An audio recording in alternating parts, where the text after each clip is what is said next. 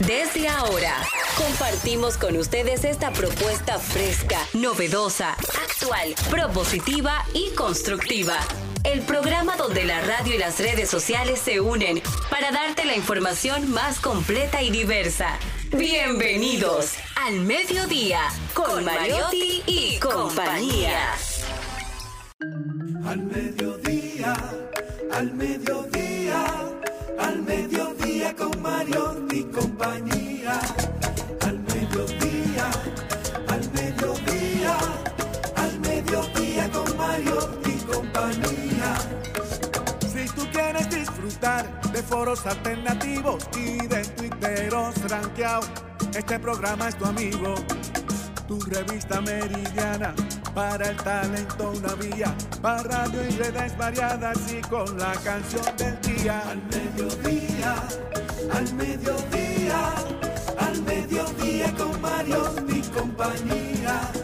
Al mediodía, al mediodía, al mediodía con Mario y compañía. Si tú quieres disfrutar de página para izquierda, en la calle y el hogar, por eso no te lo pierdas. Para que hablemos un poco de salud y nutrición. Vamos allí camino propio de moda y decoración. Al mediodía, al mediodía, al mediodía con Mario y compañía. Al mediodía, al mediodía, al mediodía con Mario y compañía para que hablemos aquí de la educación vial. Siete preguntas y un chin, los pioneros y algo más. Para que hablemos de derecho, de inmobiliaria y también de entretenimientos, deportes y la torre de Babel. Frío y como la lluvia Bajo tu aguacero sigo esperando Dime hasta cuándo No estarás aquí, dime si volverás lluvia. Tus besos fríos, my como la lluvia. Bajo tu aguacero sigo esperando. Dime hasta cuándo. No estarás aquí, dime si volverás. My baby lluvia. Tus besos. Hola, mediodía, saludos, mediodía. Sean todos bienvenidos al mediodía con Mariotti y compañía, donde ponemos alas a las palabras para llegar hasta ustedes con información sin sufrición y diversidad divertida. Un servidor quien les habla, Charlie Mariotti Jr., feliz, agradecido de estar con todos ustedes, de que nos acompañen en este horario de transición de la mañana hacia la tarde, donde tratamos de hacer su tarde un poquito más entretenida, ese tapón un poquito más llevadero, pero sobre todo de llevar y agregar valor a su vida con información sin sufrición y diversidad divertida. Está con nosotros hoy una mujer muy especial, una hermana de este equipo, ¿verdad? Parte esencial de este programa durante mucho tiempo. Nos tenía medio abandonados, pero gracias a Dios hoy está en cabina. Ya Karen Peinado, Gracias, Charlene. ¿Cómo tengo que decirte? Como tú quieras. Mi mamá. diputado, así te digo. Sí, sí, Gracias, mi bien. diputado. El poder, el poder de la palabra hablada. Ah, sí, sí, sí, dice mucho. Gracias, Charlene. ¿Qué tal todos? Gracias por estar en sintonía con nosotros en este viernes, como para cogerlo relax. El día está como algo gris. Me encanta, Charlene, los días grises, porque Sí, te dan como, como un romanticismo, ¿verdad? Una especie de romanticismo. Y estamos aquí para llevarle toda la información y, por supuesto, el entretenimiento. Viernes 30, si anda a la calle, señores, media lluviosa, ¿verdad? Pero el día, el día promete porque hoy en la calle la gente está dispuesta a lo que sea, así que tranquilo, cuídese. Si no tiene nada que hacer, váyase para su casa y disfrute con su familia. Hoy sacamos un nuevo segmento, vayan a nuestras redes, Charlie Mariotti Jr., ¿eh? en Instagram, Twitter, Facebook, se llama Viernes de Netflix. Hacemos recomendaciones de series que no solamente son entretenidas, sino también agregan valor. La de hoy, la que recomendamos hoy, se llama Working, una serie de, del expresidente Barack Obama, presidente de los Estados Unidos, ¿verdad? Una serie documental donde el presidente nos lleva un- por un recorrido no solamente por su vida, sino por la vida de personas de nuestro entorno, pero con las que quizás no habláramos, con las que quizás no interactuáramos, nos cuenta las diferentes ópticas sobre un mismo tema de personas de diferentes sectores y me pareció sumamente entretenida y creo que es una serie que todos podemos ver en esta época donde el entretenimiento se ha convertido en, en parte de nuestro día a día y quizás a veces nos pasamos el día entero en entretenimiento. Así es. Debemos tratar de aprovechar y, y entretenernos aprendiendo. Tú sabes, Yanni, que yo he hecho una afinidad especial. Yo no soy tanto de tele ni de serie, pero en algún momento sí eh, he hecho un enlace especial con las series coreanas. Me encantan. Lo, lo único es que, mira, los coreanos tienen la particularidad que por lo menos siguen siendo un poco conservadores, no muestran eh, mucha sexualidad, no muestran eh, las drogas, no muestran la violencia así como muy cruda. Eh, distinto, ¿verdad? Sabemos ya a lo que son los occidentales, que son más, eh, exponen más, y, y los coreanos han logrado hacer series muy políticas, muy sociales también, que, que nos ponen a pensar mucho, y es importante. Yo prefiero como esa línea un poquito, porque cuando tú pones Netflix, viejo, o sea, demasiada explosión, un bombardeo sexual intenso, Sí, sí. y también mucha violencia. Hay la de verdad, todo, por eso creo que es bueno buscar este tipo de series que aportan, tanto Sí, como las coreanas. Lo que está pasando con Corea del. Sur ha sido sumamente impresionante. Un país que no tiene muchos recursos naturales, pero que se ha convertido en tendencia en todo lo En que todo hace. lo que la única empresa que puede competir con Apple a nivel mundial es coreana, es Samsung. Pero es. también la- la- el sector, digamos, del cine que está compitiendo con Hollywood es el coreano. Se han convertido en ídolos del- de la cultura pop. Pop. Es decir, empezaron a desarrollar su cultura humana y su- sus recursos humanos hasta un nivel que se han convertido en íconos mundiales, aun cuando hablan un idioma que muy pocas personas hablan. Han trascendido esa barrera del idioma con, con aprendizaje, con educación. Y a mí me parece muy interesante y un buen ejemplo a copiar. Pero este programa, señores, tiene que comenzar. No se muevan de ahí que nosotros arrancamos. Bajo tu aguacero sigo esperando. Dime hasta cuándo no estarás aquí.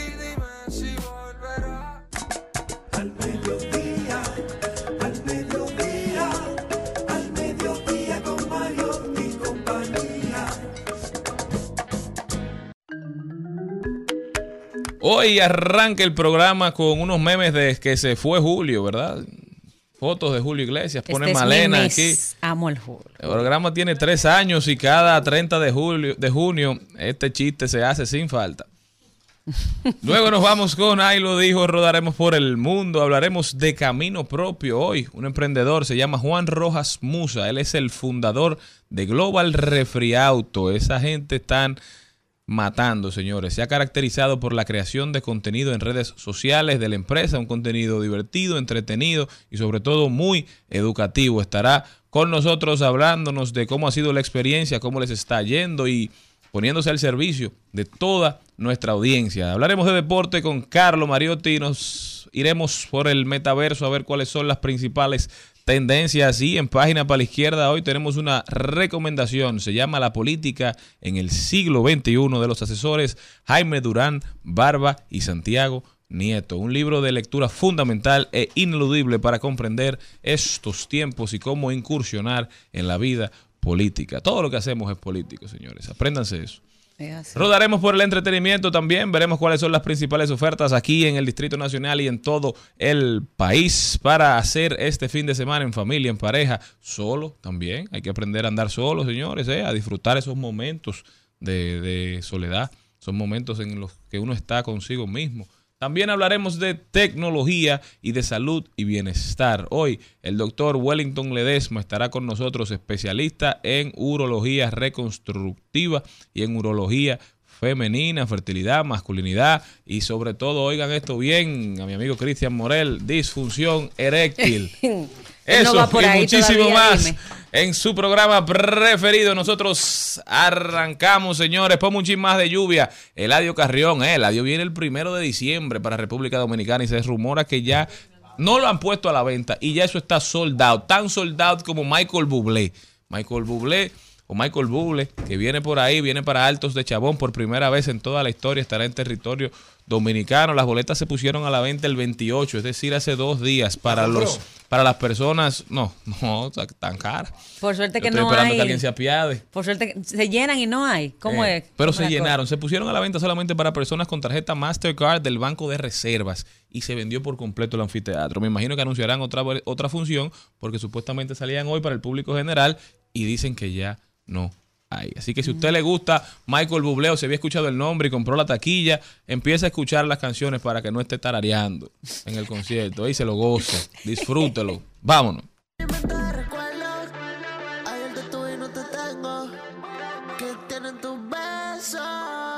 Como el invierno. No te niego que me hace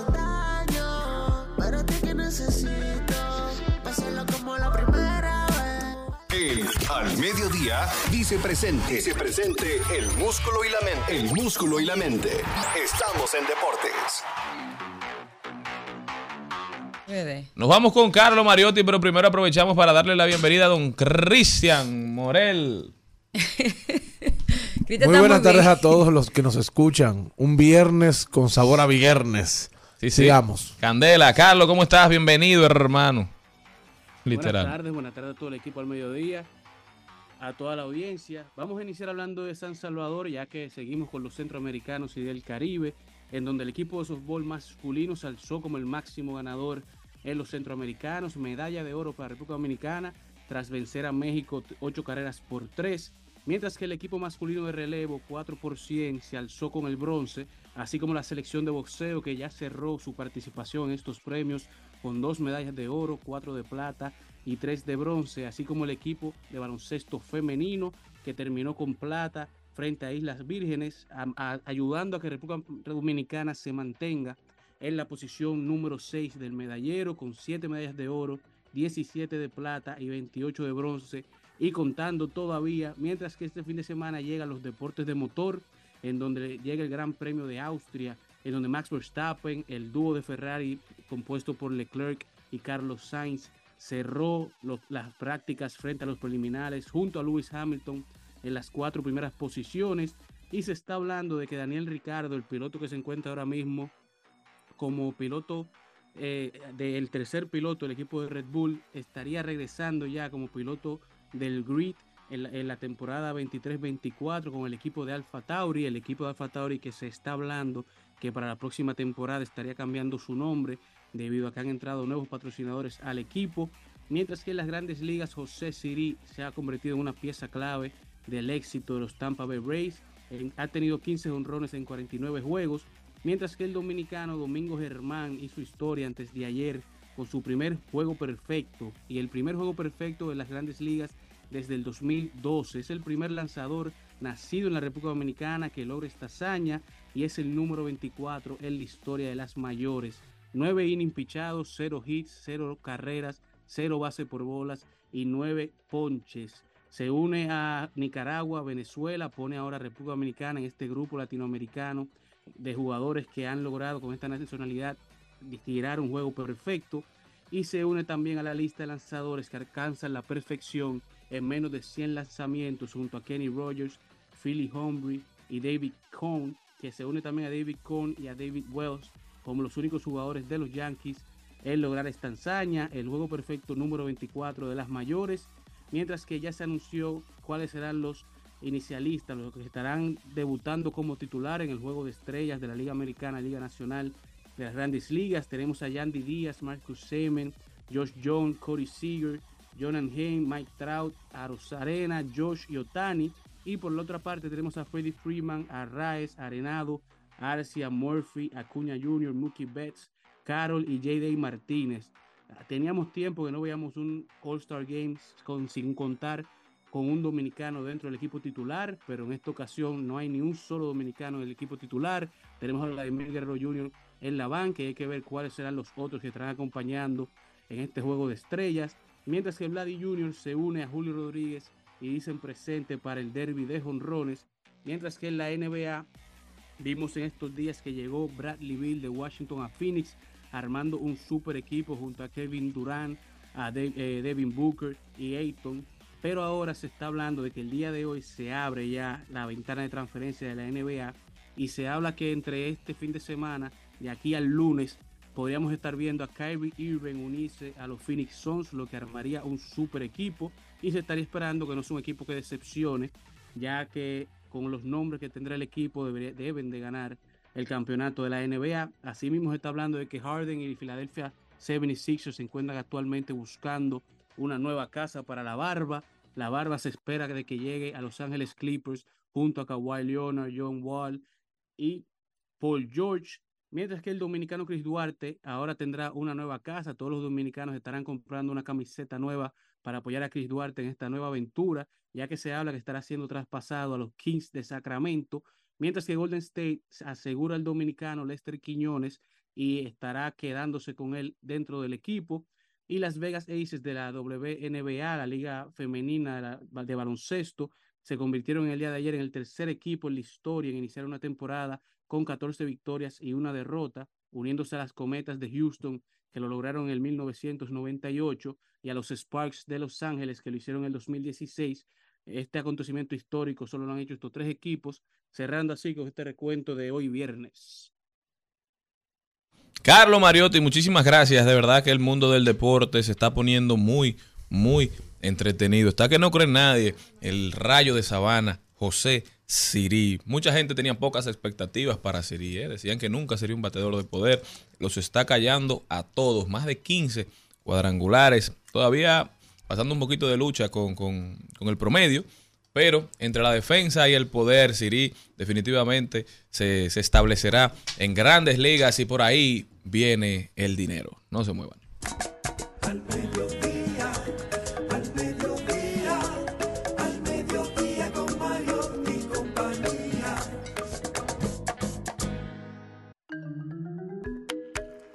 Y hoy tenemos dos invitados súper especiales. Por un lado está una que se hace orgullosa de llamarse como su tía, Malena. Saluda al público. Di hola, Heise.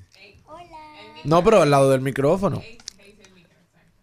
Esto se llama, trata de las pasantías juveniles del mediodía con Mariotti y compañía. El campamento. El Heise está de vacaciones y ha estado con nosotros durante una semana ya. Heise, ¿qué te ha parecido el programa? ¿Te gusta? Pero dilo con la boca. Bastante. ¿Y dónde vives? ¿Dónde vives? En Samaná. ¿Y qué- ¿Te gusta Samaná? Sí. Ah, muy bien. Qué sincera. Pero también tenemos a otro. Mateo, ¿cómo tú estás? No, pero el micrófono. Mateo, al micrófono, al micrófono. Está bien, Mateo. ¿Y tú eres, te gusta la política, Mateo? ¿De qué partido tú eres? Del púrpura. ¿Del púrpura? Un aplauso a Mateo. Ese muchacho sabe. El púrpura. Al mediodía, al mediodía, al mediodía con Mario y compañía. En al mediodía. ¡Ay! Lo dijo. ¡Ay! Lo dijo. ¡Ay! Lo dijo. Lo dijo. ¡Ay! Lo dijo. ¡Ay! Lo Lo dijeron las autoridades italianas. Hay rumores de que el gobierno italiano le habló a Mark Zuckerberg y a Elon Musk porque ustedes saben que hace unos días se retaron mutuamente. Musk reta a Zuckerberg a una lucha, ¿verdad? A una pelea de, de artes marciales. Zuckerberg dijo, dime dónde y cuándo, que allá voy. Los italianos le dijeron, le ofrecemos el Coliseo romano para que tengan esa pelea, ¿eh? como dos gladiadores, para que vengan y se enfrenten el uno al otro en esta pelea, como lo hacían antes, en, en este histórico, en este histórico monumento, sumamente diverso, ¿verdad? Es una forma de los italianos de, aún siendo una de las principales potencias turísticas del mundo, ponerse en el ojo del huracán. Eso se llama un gobierno que está al día, ¿eh? un gobierno que está trabajando y luchando para que se reactive su economía. ¿Pero cuál Porque, ¿qué pasa? El italiano, El porque. ¿qué pasa? No, Si, por si si Mark. Zuckerberg e Elon Musk o Elon No, Musk porque el que pone tal de la emisora, tal vez cree Tal que vez es cree este. que. No, pero jamás en la vida. deciden tener esa pelea en el Coliseo, los ojos del mundo completo puestos en Roma por esa noche, más personas, ya todo, lo- todo el mundo sueña con ir al Coliseo, pero ahí se suma toda una nueva generación, todo un nuevo grupo de personas que un hito más, el Coliseo Se dice que, que se llenaba incluso de agua y que habían batallas navales dentro del Coliseo. Sumamente interesante toda la arquitectura de este monumento y cómo funcionaba, cómo la sociedad romana era tan, tan avanzada desde hace ya tantos años. ¿Qué más tenemos? ¿Quién más dijo algo que valga la pena repetir? Bueno, lo dijo. Lo dijo don Hipólito Mejía. ¿Qué dijo, papá? ¿Qué dijo Aura? Que si el huevo está caro, que se lo ponga usted. Para ver si es fácil. No Dijo eso otra vez. Claro. No, lo volvió a repetir porque le dijeron que los precios de la canasta familiar están por las nubes. Y él dijo, pero vuelvo y digo, pero si es tan fácil poner un huevo, póngalo usted.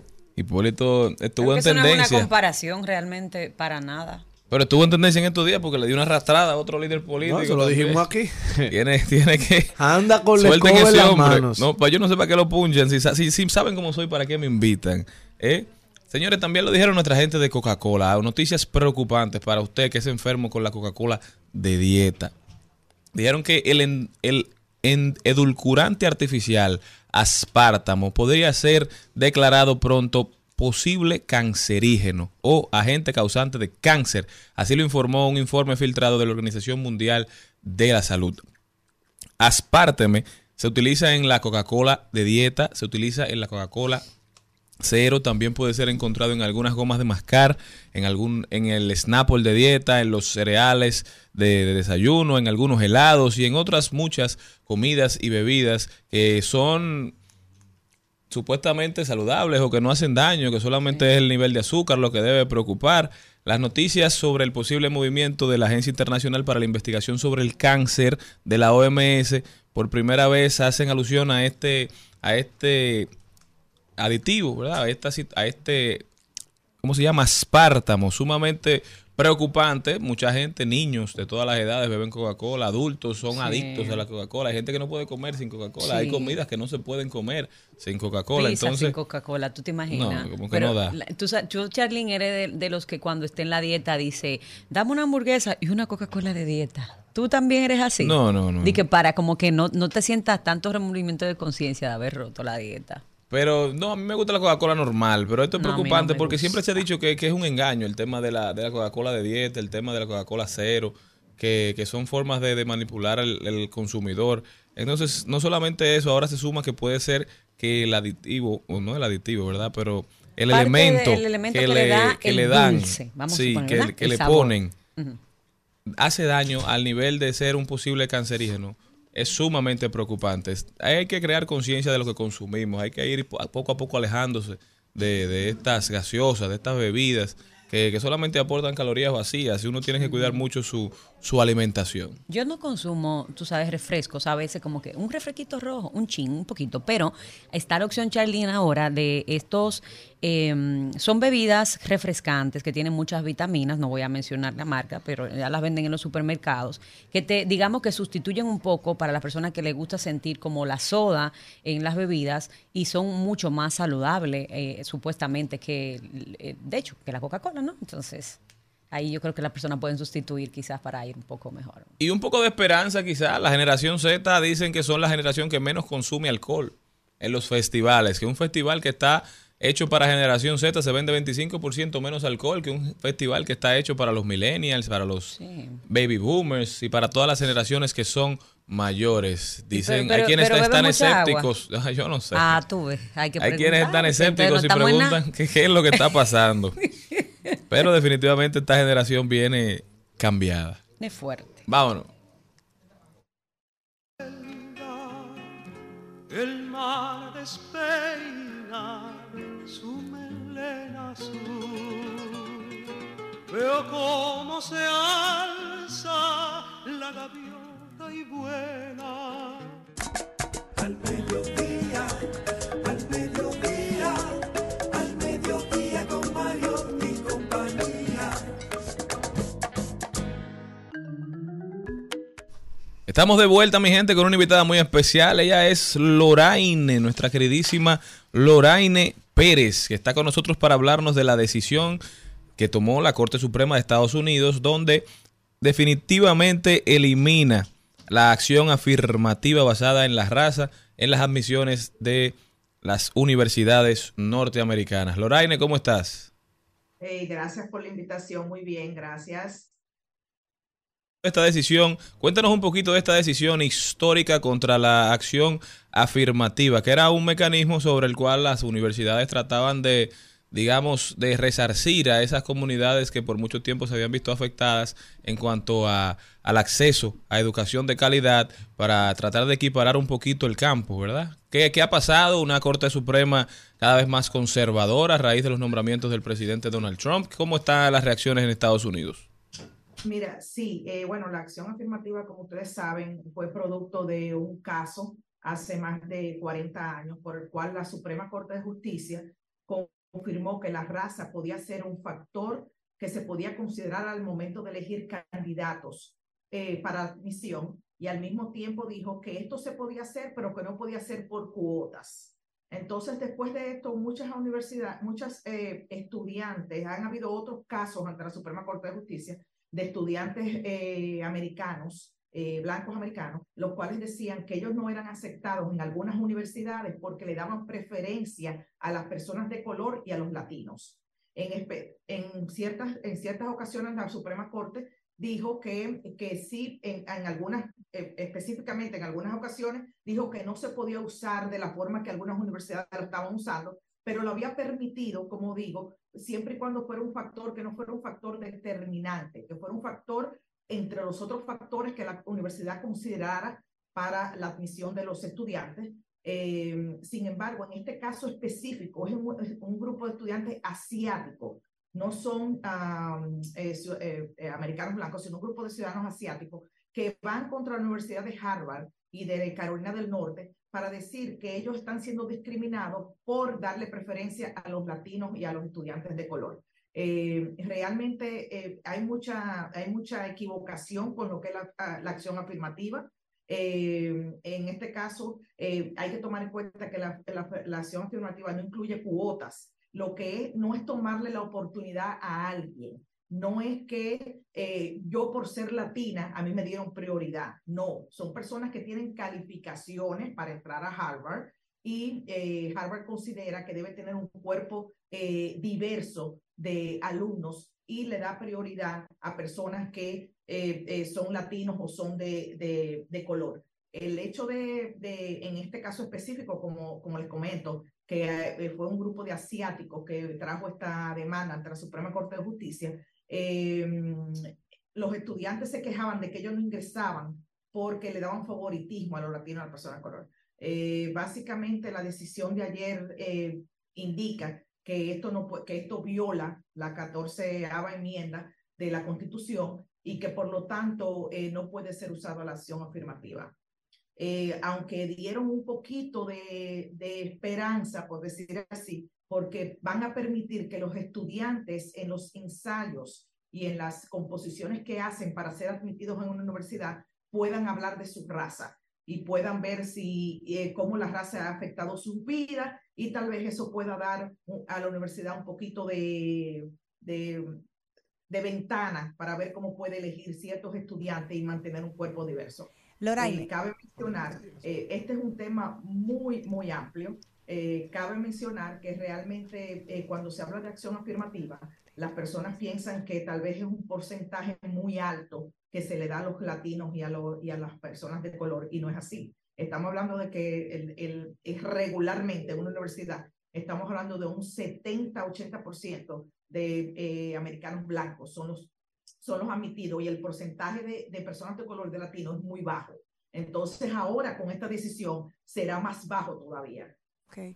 Eso quería, justamente te iba a preguntar lo que acabas de responder. Entonces, ¿qué, qué proporción nos queda? O bueno, o les queda a los latinos que van para Estados Unidos. Si tú me estás diciendo que, que el 70% son blancos, eh, norteamericanos, que son de allá, eh, cada vez será peor para una persona, algún latino, algún asiático, algún negro, acceder a las universidades. Algo que a mí me llamó la atención en un curso que hice con la Embajada Norteamericana era que un un jefe de redacción blanco era el jefe de redacción en un, en un periódico negro y decían, jefe de redacción, y eso a mí me, chocaba porque aquí tú no vas diciendo de qué color tú eres para entrar en esta o, o, universidad. Sin embargo, es una realidad que viven ustedes. ¿Qué va a pasar entonces a partir de ahora? ¿Van ustedes o nuestros los representantes eh, de las autoridades a apelar esta decisión allá en los Estados Unidos, los representantes de las diversas comunidades? ¿Cómo se puede hacer? Bueno, ya lamentablemente no hay apelación de esta decisión porque fue por la Suprema Corte de Justicia de los Estados Unidos, o sea, en el nivel más alto. Eh, pero sí, las universidades, específicamente las universidades que fueron demandadas, la Universidad de Harvard y la Universidad de Carolina del Norte, dice que están decepcionados con esta decisión, pero que ellos van a ver qué pasos pueden tomar para ellos poder tener un alumnado diverso, o sea, con latinos, eh, personas de color. eh, eh, obviamente ya en las aplicaciones no se va a poner la raza eh, para, para que las personas puedan entrar. Esto sí realmente es algo que, que, que socava más de 40 años de precedente legal y sí va a afectar a las comunidades latinas, definitivamente, a los estudiantes latinos. Por la acción afirmativa, hay muchos estudiantes que han podido entrar a universidades como Harvard. Y estamos hablando de universidades como Harvard porque, bueno, son las universidades que todo el mundo, hay otras universidades que, que tal vez no son tan, eh, tan elitistas como la de Harvard, en el sentido de que son de las universidades aquí, las 10, uni- dentro de las 10 universidades mejores de los Estados Unidos, eh, que también han usa- están usando acción afirmativa para tener un cuerpo diverso. Eh, sin embargo, eh, esta decisión sí, sí le va a hacer mucho daño a los estudiantes eh, latinos para poder ingresar a las universidades, eh, eh, estas universidades reconocidas mundialmente como las mejores universidades de los Estados Unidos. Lo- Loraine, para nosotros tener una idea de qué tan complicado es el acceso universitario en los Estados Unidos, ¿cuánto puede costar una carrera allá en Harvard? Para que tenga, exacto, para que tengamos una idea de que primero el factor económico ya te va discriminando y a partir de ahora tú me dices que la raza me suma, pues más. ¿Cuánto se paga? Sí, mira, fíjate, te puedo decir en, en las universidades privadas, eh, te puedo decir, por ejemplo, la Universidad de Miami, estamos hablando de unos 100 mil dólares al año. Eh, eh, Harvard obviamente es mucho más caro. Eh, eh, de por sí, bien lo estás diciendo, el factor económico es un factor muy importante y precisamente por eso que esta decisión es tan, eh, va a afectar tanto a la comunidad latina, porque la comunidad latina no está dentro de ese porcentaje de población que puede pagar una universidad como Harvard y, bueno, ya tiene una desventaja. Ahora tal vez si la universidad dice, bueno, ok, no vamos considerar tanto lo económico, pero vamos a considerar que es un latino, entonces tampoco puede hacerlo ahora. Entonces, entonces como te digo, es, una, es, es, es algo que, que, usando la raza en, en, en, su programa era algo vital para ellos tener una, un alumnado diverso y ahora no lo van a poder hacer. Claro, están diciendo que van a tomar pasos para ver qué pueden hacer. Eh, eh, la única brecha que la Suprema Corte dejó fue que las personas pudieran usar eh, al momento de entrar a la universidad, pudieran usar lo que es un ensayo o la composición que el estudiante hace para decir por qué quiere estudiar en la universidad y todo eso, que pueda usar la raza. Pero, pero ya, ya hay personas que están diciendo que van a también a ver cómo es que ellos van a usar eso. O sea, que, que, que veo, veo la situación muy difícil realmente para los estudiantes latinos a entrar a universidades como esta.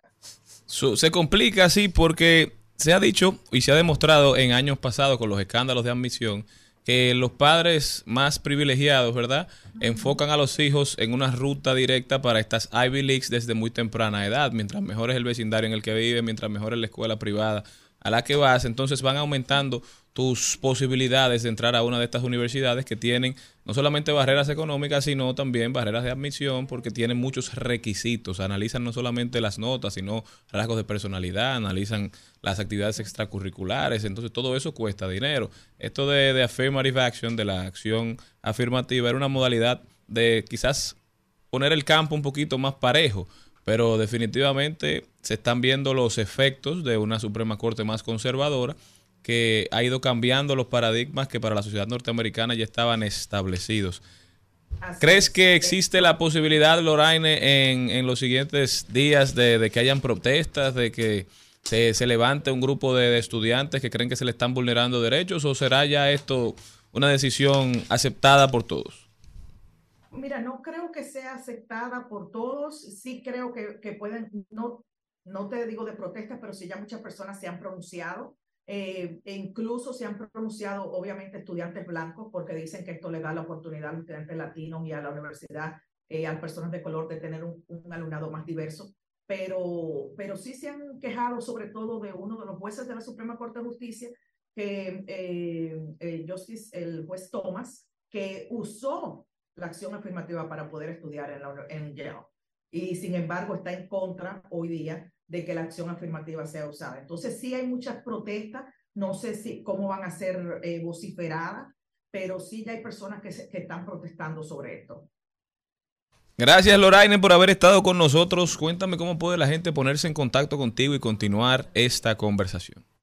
Bueno, pueden seguirme por las redes at Intercom Law o pueden seguirme por, pueden comunicarse por WhatsApp al 305-740-9630. Y gracias por la invitación. Gracias, nosotros continuamos.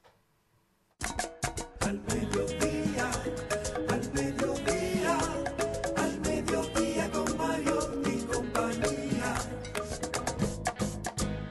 En Al Mediodía, con Mariotti, con Mariotti y compañía, hablemos de tecnología.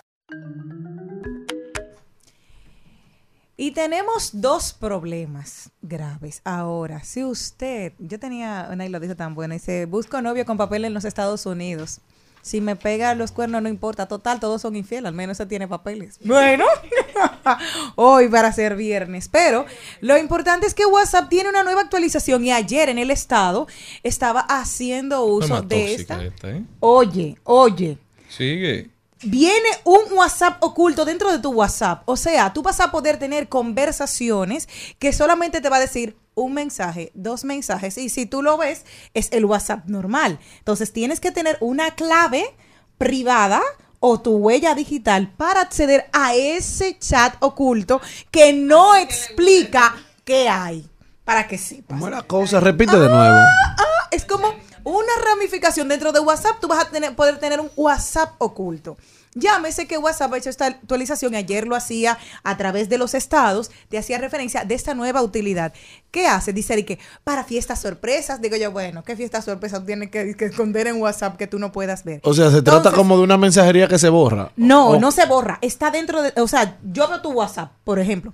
Tú no tienes nada que ocultar, gracias a Dios. Según tú. Pero, sí, sí, muy bien. Yo entro y no tienes nada que ocultar. Yo solamente veo tu WhatsApp normal. Sin embargo, te va a llegar, un ejemplo, un mensaje, una burbujita que dice un mensaje, dos mensajes. Pero tú no, yo no sé qué es. O sea, es una burbujita de un mensaje oculto que tú tienes, que solamente tú puedes tener acceso a él y que solamente se puede entrar a través de tu huella digital o a través de una clave que tú le pongas. Bueno. Ajá, ya tú sabes. Pero el que, el que logra entrar a tu teléfono es porque se sabe la clave. No, pero el que, ok, pero tú vas a tener una clave Aparte. aparte para esta zona para tenerla mayor. La vida se está complicando demasiado. Ah, para que sepan, esta actualización salía ayer. Y también o sea, ya está disponible. Ayer sí, lo, lo hacían, WhatsApp lo, lo informaba a través de los estados, que ayer nosotros, yo lo ¿Cómo vi la vuelta, y me quedé. El otro, YouTube está probando una nueva función enfocada en la lucha contra el uso de bloqueadores de anuncios, con lo que te bloqueará el reproductor a los usuarios que visualicen tres videos utilizando estos programas para evadir la publicidad. Normalmente tú sabes que hay algunos, eh, por el clickbait, tú tienes que esperar porque ya se paga por esa publicidad, tú tienes que esperar unos segunditos para poder saltar la, la publicidad. No siempre todo el mundo tiene acceso a esto, sino que simplemente hay algunos que son simplemente bloqueadores y a partir de ahí, eh, entonces tú puedes seguir viendo tu video, pues se van a bloquear a ti el acceso a los contenidos si tú le estás bloqueando a ellos su publicidad. Así que estas son las actualidades en tecnologías. ¿Qué les parece? Con el pecho roto, hay sol pero hace frío desde que no estás. Me paso tomando, mirando tus fotos, queriendo borrarla pero no me da. Hubiera dicho lo que siento, para no dejar nada guardado. Los besos que no te di, te los hubiera robado. Extrañarte Tu propio camino en Al Mediodía con Mariotti y compañía.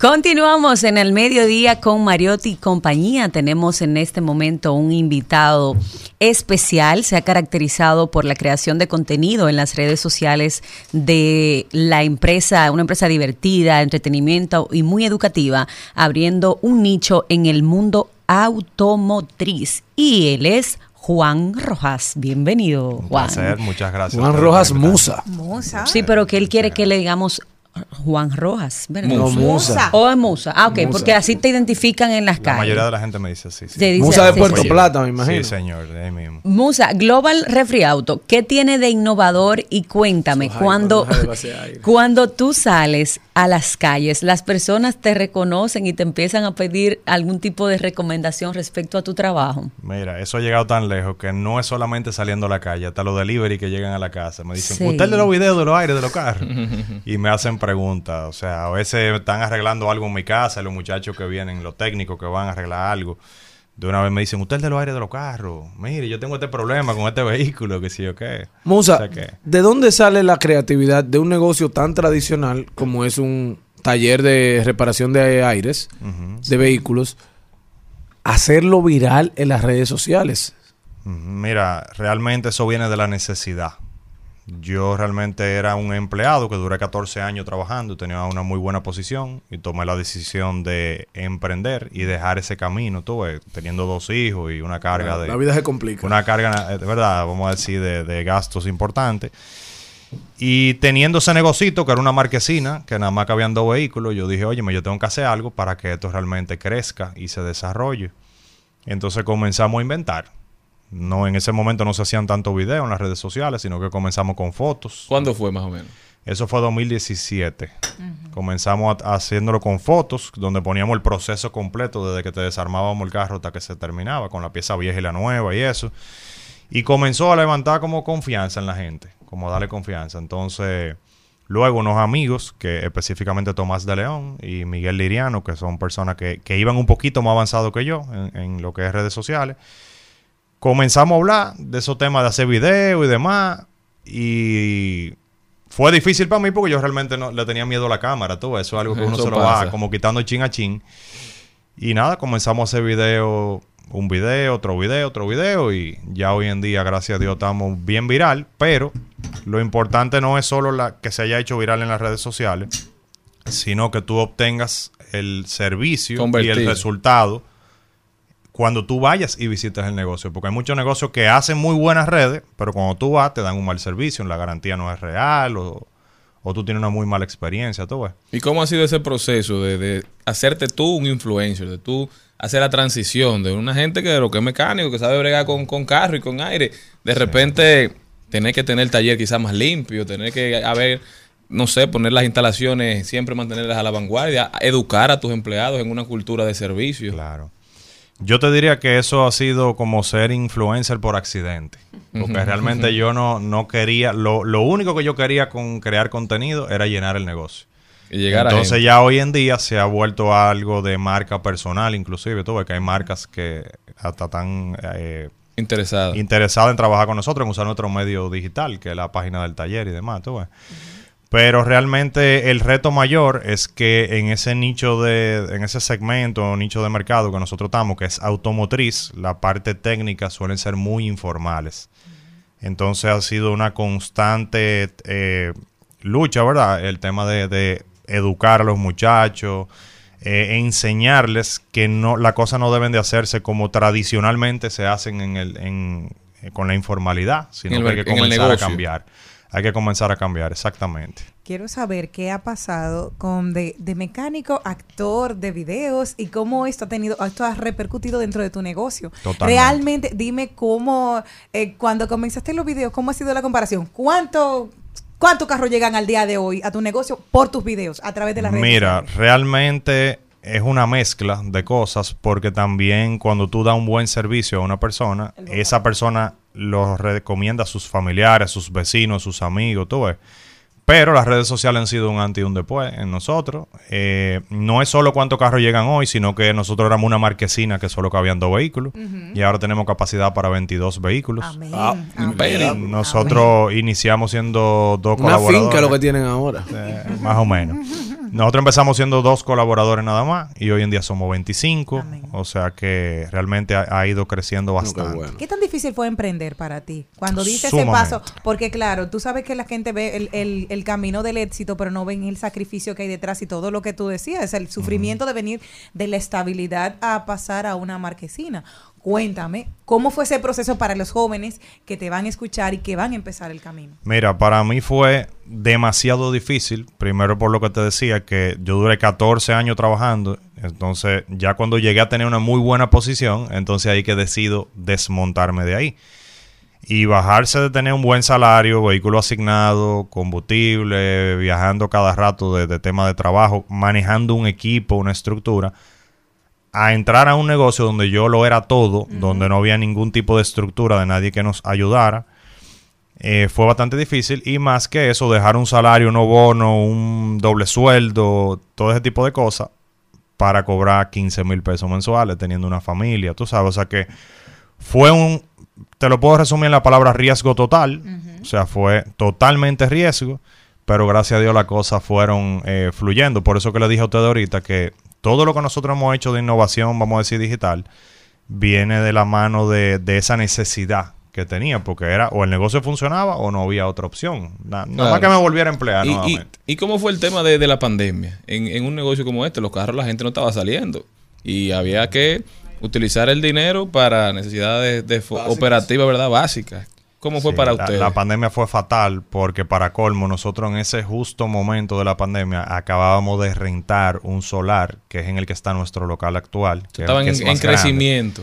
Lo acabamos de rentar y comenzamos la construcción. Que ahí yo metí todo el dinero de mi liquidación de, la, de lo- los 14 años que trabajé. Y entonces ver que teníamos eso y que no estábamos vendiendo ni en el local pequeñito que teníamos y eso estaba consumiendo dinero fue algo bastante trágico, vamos a decir, pa- para nosotros. ¿Recibiste el apoyo de tus familiares y amigos cuando decidiste volverte loco? Mira, yo nunca dejé de recibir apoyo de mi familia, vamos a decir, ¿verdad? Pero todo el mundo pensaba que yo estaba loco. O sea, yo no tuve apoyo de sí dale para allá, de Exacto, es prácticamente, de nadie, porque era una locura. Era una locura. y o los sea, videitos, imagino, los van a curándose. Mira a este ahora No, cuando yo empecé, yo tengo hasta videos míos que yo me grababa en la casa, de que en selfie, que como si fuera leyendo algo, o sea, no era nada orgánico como lo estamos haciendo ahora y demás. Tú, fue un proceso de soltura, vamos a decir, importante, soltano. Pero realmente no, no, nadie me va a decir, sí, mira, tú estás bien, tú estás cobrando bien, tú, te- tú estudiaste, te preparaste, ahora salte y métete en algo que, que Que- la gente ni sabía cómo me iban a salir los técnicos, porque esa es otra cosa. Que como la informalidad suele hacerlo como poco confiable en muchas cosas, pues entendían que, me- que al final yo iba a terminar fracasando. Pero gracias a Dios lo hemos organizado bastante bien. Bueno, y en la incertidumbre de una compañía, de una empresa que te brinda un servicio de reparación de aires, es tan grande en este país. Por ejemplo, a mí se me dañó el aire de mi vehículo. Yo fui a tres talleres y me decían que era el condensador y el evaporador. Duraste como un mes para arreglarlo. Buscando una- la opinión que te, que te- que te Porque- convenciera. Claro. Porque no me convencía. Fui a otro sitio y me dijeron que No era el. Bueno, que era el, el sensor. Ajá. Y realmente me arreglaron, el, me cambiaron el sensor y funcionó. Te funcionó. Entonces, ¿qué brinda Global Refri Auto de diferente a la informalidad del mercado? Mira, nosotros lo primero que ofrecemos es un chequeo gratis y sin compromiso. O sea, tú puedes ir, chequear tu vehículo, recibes el diagnóstico. Si no te gusta, pues tú simplemente puedes irte a otro sitio. Eso es lo primero que nosotros hacemos. Lo otro es que nosotros damos una garantía real. Si nosotros te decimos va a tener un año de garantía o va a tener seis meses de garantía, pues es real. Si falla, tú simplemente vuelves. Si fallara muchas veces o lo que sea y hay que hasta que devolverte el dinero, pues nosotros no tenemos ningún inconveniente con eso. tú. Nosotros lo que sí brindamos es que tenemos demasiada experiencia. tú. Tratamos de, de hacer videos de la mayoría de los vehículos para que tú sepas que el vehículo específico que tú tienes ya lo hemos trabajado de ese fallo específico que te está dando a ti.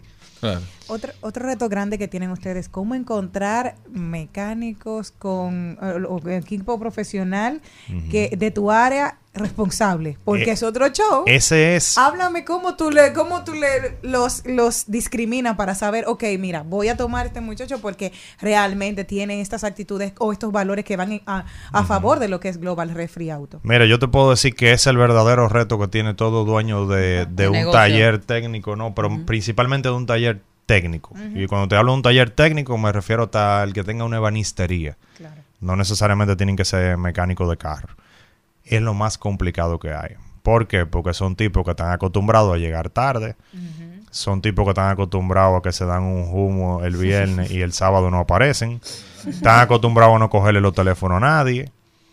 Cuando cobran un trabajo duran fácil una semana. Entonces también están acostumbrados a dañar vehículos y, y llenarlo de diablitos, de tairra. No, ustedes saben lo que es un diablito, Claro. ¿verdad? Los tornillos, eso. No, explícanos, espérate, ¿cómo es eso? Que lo llenan Un diablito es un tornillo negro, ¿verdad? Que entra en cualquier lado, vamos a decir. Ok. Entonces, eh, es una herramienta que se usa para reparar cualquier cosa, pero no es la correcta, quizá, tú ves. Sino que como le entra en todos lados, si a ti se te cae un cuadro, tú lo pones con un Entonces, diablito. nada el que lo puso sabe bregar con eso. Exacto, entonces realmente todas esas costumbres que tienen esos muchachos pueden ser muy buenos técnicamente, pero todas esas otras costumbres de respeto, eh, de educación, de hablarle bien a un cliente, de llegar temprano, ese tipo de cosas, tenemos carencia en el país de eso, en la Sí, parte técnica. disciplina. Entonces, disciplina también, tú ves. Entonces, que eso, eso es algo que, que le dificulta mucho a uno el, el reclutar. Porque vienen, sí, tú sabes arreglar aire, sí, yo sé. Pero entonces llegan tarde hoy, llegan tarde mañana, vuelven y llegan tarde. Y yo te dije que tengo 25 personas. Entonces, si tú comienzas a dejarlo pasar y a dar chance, los otros 25 se pasa lo mismo, ¿tú entiendes? Entonces, es muy difícil. Nosotros lo hacemos, hacemos entrevistas. Pero lo que estamos haciendo últimamente es que le damos un día de prueba.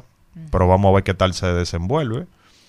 Y después lo entramos. Y ahí están los tres meses de prueba. Si no se acopla, lamentablemente hay que hacer cambio. Y tú metes manos, o sea, eh, a veces te ha tocado y déjame chequear, porque tú sabes que ya tú sabes que ya sabes cómo, cómo, Claro. dónde todo lo del negocio, o sea, desde el principio. Claro. Y te dice, espérate, ven acá, mi amor, esto lo hicimos así, pero esto es así, así, así. Te ha tocado también. así? Totalmente. Juan, Totalmente. y sabemos que las redes sociales son maravillosas cuando al momento de, de darle publicidad a un negocio, definitivamente es muy bueno. Particularmente a ustedes, eh, tu exposición en redes sociales y esos tips que son buenísimos que siempre salen en, en distintas áreas, ¿qué tanto te ha ayudado a captar, eh, digamos que, ¿verdad? Ese público que necesita de los servicios de, de ustedes. ¿Qué tanto ha sido? Muchísimo, muchísimo. No Súper. sé cómo, no te lo puedo decir en un número, pero realmente todos los días van personas que me enseñan el celular. Mira, yo vine por este video. Todos los días. O sea, definitivamente el que crea que las redes sociales no, no se capitalizan o no van a traer un resultado está perdido. No, y definitivamente las redes te convirtieron en la cara visible de la reparación de aires del país. Eso es algo que nosotros tenemos nada más cinco años, ahora que vamos a cumplir seis. Porque nunca había tenido la oportunidad de conocerte y ya yo te conocía. Desde que tenemos tres años, nosotros ya prácticamente somos eh, la referencia en lo que es aire acondicionado automotriz aquí. Claro, nosotros no, no hemos dormido en otros laureles. Nosotros ahora creamos mucho más contenido. Y el contenido cada vez eh, son retos mayores que lo que hacíamos antes, tú ves. Y a la gente que está emprendiendo, ¿qué, qué tú le recomiendas? Como un emprendedor con mucha experiencia, pero joven, y dueño de un emprendimiento o ya de un negocio, ¿verdad? Establecido, pero que, que sigue siendo- y tiene eh, todavía posibilidades de ser mucho más grande. Porque me llamó mucho la atención lo que decías en cuanto al reclutamiento. Creo que uno de los principales problemas que tenemos en el país es que no hay cultura en las empresas del empleado que quieres. Entonces, a veces uno contrata a cualquiera y terminan perdiendo dinero, pero también Claro. termina perdiendo oportunidades de crecimiento. Entonces, eso es algo que creo que debe incentivarse. Claro. Mira, yo te diría que tú me hablas de un consejo a, a emprendedores. Yo lo que sí pudiera decirle a la gente es que hay que prepararse. O sea, yo no es que soy un emprendedor innato. Yo vengo de ser empleado, igual que cualquiera. Yo estudié, trabajé al mismo tiempo, hice 14 años de, de, de en el área, empleado. yo trabajaba en el sector. Eh, no, ingeniero industrial, yo soy, trabajaba en una fábrica. Eh, lo que te quiero decir que hice carrera como cualquier persona y después fue que emprendí. Lo que yo le puedo decir a la gente es que primero tienen que prepararse. Todo el mundo tiene que prepararse. Ahora mismo hay una cultura de que no hay que estudiar, que no hay que nada, que, que si tú eres bueno, que si yo qué, que tú eres duro, que tú que si yo cuánto. Yo creo que hay que prepararse y que también la gente tiene que saber que no es solo prepararse en la parte técnica. O sea, tú puedes ser médico, tú puedes ser un verdugo en cirugía, pero hay otras cosas en las que tú tienes que prepararte. Tú tienes que aprender a trabajar en equipo, tú tienes que aprender de finanzas, tú tienes que aprender hasta de recursos humanos, o sea, Inteligencia manejo de personal, inteligencia emocional, ese tipo de cosas realmente hay que tenerla. Y se lo digo porque, por lo menos en este mundo, en la parte técnica, desde que un tipo se siente que es un verdugo, ya se cree que es el Michael Jordan de los carros, por decir algo de los carros. Ya, ya. Entonces no saben que eso no es lo que nos ha dado el éxito a nosotros. Yo no era mecánico de aire. ¿Tú entiendes? O sea, es la otra preparación lo que ha, lo, lo que ha hecho que tenga la curiosidad de crear contenido en las redes sociales, que, que quiera crecer, que sepa cuándo crecer, que sepa cómo manejar la finanza del negocio para que si tú me vienes a reclamar garantía ya no nos hayamos bebi- bebido los cuartos, como hacen los mecánicos. Ah. ¿Entiendes? Entonces, esa otra parte de la preparación es en lo que yo creo que la gente tiene que enfocarse. Es como yo escuché en estos días que el, el presidente de Alibaba, eh, un señor asiático, él dice que él no sabía nada. Jack Ma. Jack Ma. Jack No Ma. sabía nada de tecnología al principio. Pero él no necesitaba saber de eso, sino tener todo lo otro cubierto. ¿tú ves? Entonces yo creo que la gente tiene que prepararse mucho. Es bueno tener una preparación técnica en lo que tú vas a hacer, pero al mismo tiempo tiene que prepararte en todo lo otro. Bueno, gracias Musa, de verdad. Sumamente interesante a conversar contigo y aprender de ti. Si se me daña el aire, que espero que no se dañe. Espérame por Usted anda allá. con el dañado. Cuenta con eso, cuenta con eso. Echando- ¿Dónde echando puede-. El del, el del está bueno, lo que pasa es que está haciendo mucho calor, seguro. ¿Entiendes? ¿Dónde puede la gente continuar esta conversación? Sí. Contigo, ¿dónde puede la gente seguirte? Bueno, las redes sociales de nosotros del negocio es arroba global refriauto y la mía es J Rojas Musa. Estamos en Instagram y TikTok, ahí estamos a su orden. Ya saben, señores, si tienen problemas de aire, que con estos calores eso no está nada fácil, pregúntele al señor Morel, que dura un mes. Está complicado. Es una cosa. Vayan a Global Resfriado. Nosotros ya volvemos. Lo mismo estar solo que estar solo enamorado.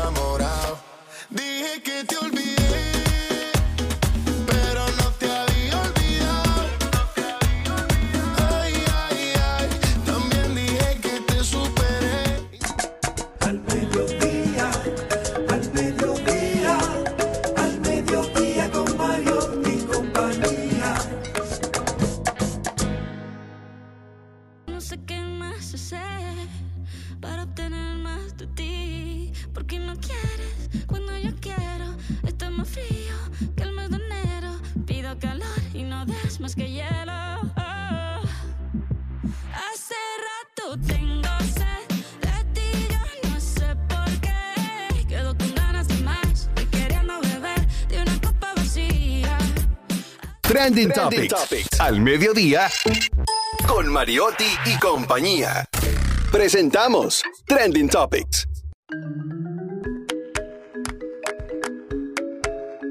¿Y cuáles son? Tú no ibas para Marquito. Estamos de vuelta, mi gente. Rumba 98.5. Al mediodía con Mariotti y compañía. Señor Morel. ¿Qué tenemos para hoy, Jenny Aquino? Ajá. Que te veo emocionadísima con tu tendencia del día de hoy. Pues te cuento que mi comadre, la Chucky, ayer me dijo, Jenny, te voy a mandar una cosita para que tú sepas de qué va el anuncio. Oye, ¿cómo es? Porque ella me explicaba dentro de un, de un grupito que ella tiene con nosotros, porque ella siempre oye al mediodía con Mariotti y compañía. Oye lo que dice. Hola a todos. Bueno, estoy aquí estrenando mi nuevo broadcast channel. Me encanta poder comunicarme directamente ahora con ustedes. Y lo primero que les cuento para los que aún no lo saben es que hoy sale mi nueva canción, Copa Vacía, mi nuevo vídeo, con Manuel Turizo. Y en el vídeo soy una sirena. Ajá. Así es. Sirena Pero bueno, últimamente ando tanto en el agua que creo que en cualquier momento me salen escamas.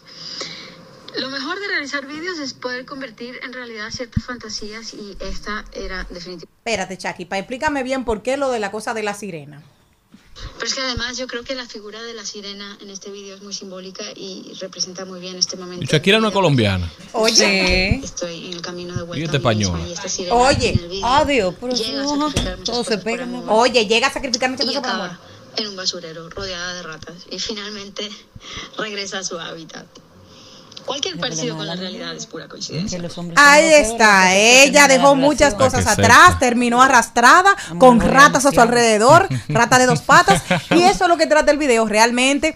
Señores, en solo 17 horas, bueno, yo estaba ahí, ustedes saben que yo iba a estar ahí esperando en ese momento de que ella iba a, lanzar este, a compartir este, este video ayer, ya llegó a 4.7 millones de reproducciones en 17 horas. O sea que ha sido, sí, 400, 4 millones 663 mil 915 visitas desde ayer. Así que yo estoy dándolo todo porque me gusta. Dice que es la nueva canción del verano y ha sido hits tras hits.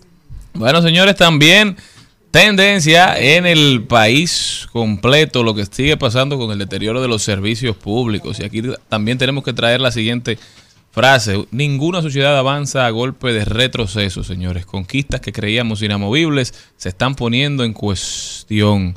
Por eso desde aquí hacemos el llamado a involucrarse, a no ser parte cómplice por omisión, señores. Cuéjese, haga su voz sentirse. Sí, tú sabes, Charlene, que eh, a mí me gustaría ver en algún momento de la historia de, de- nuestro país un estado en el que las personas que funcionan no sean despedidas o, o removidas de sus cargos, porque desmembrar el Estado y, y ya cuando tú has avanzado significativamente, digamos, en, en los servicios básicos que le ofreces a la ciudadanía y retroceder a, a- al papelito o a los procesos que duran más tiempo de, de- del que es justo, yo, yo creo que eso deberíamos dejarlo atrás y es precisamente yo creo que parte de lo que ocasiona cuando tú pones personas que, que no tienen las, eh, las capacidades, las aptitudes para, para hacer las cosas. Hay que reclamar cada vez que usted va a un lugar y no recibe el trato adecuado y no recibe lo que usted como ciudadano está pagando en impuestos para que le retribuyan con un servicio eh, en un momento que, que usted lo, definitivamente lo esté recibiendo. O sea que ojalá podamos en algún momento ver servicios más eficientes en nuestro país. Otro que es tendencia es Santiago Matías, que Chedi no ha parado de hablar de él y hoy dice, lo tilda de un cáncer social, dice que se presenta como víctima alegando que es atacado debido a sus orígenes humildes y a su éxito en los negocios. Sin embargo, la comediante afirma que ella también proviene de un entorno desfavorecido y ha logrado triunfar en su carrera como actriz.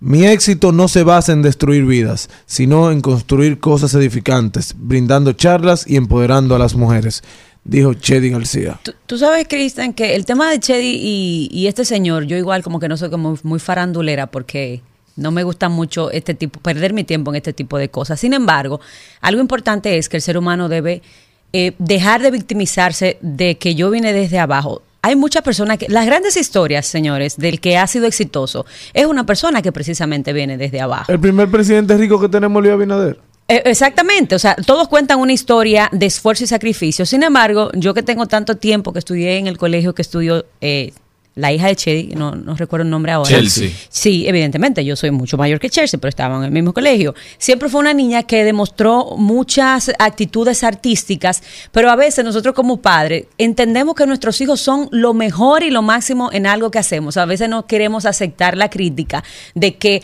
pueden ser buenos en una cosa, pero no extraordinarios en todas. Y al final, como tú peleas porque te le hacen una crítica a tu hija, pero quizás si esa crítica tú la vas un poquito más desde el punto de vista eh, eh, racional que emocional, tú la ayudas un poco más, porque Claro. ella siempre ha querido como poner a su hija Sobreprotegerla. eh, sobreprotegerla y ponerla como que sí es talentosa, sí es una gran cantante.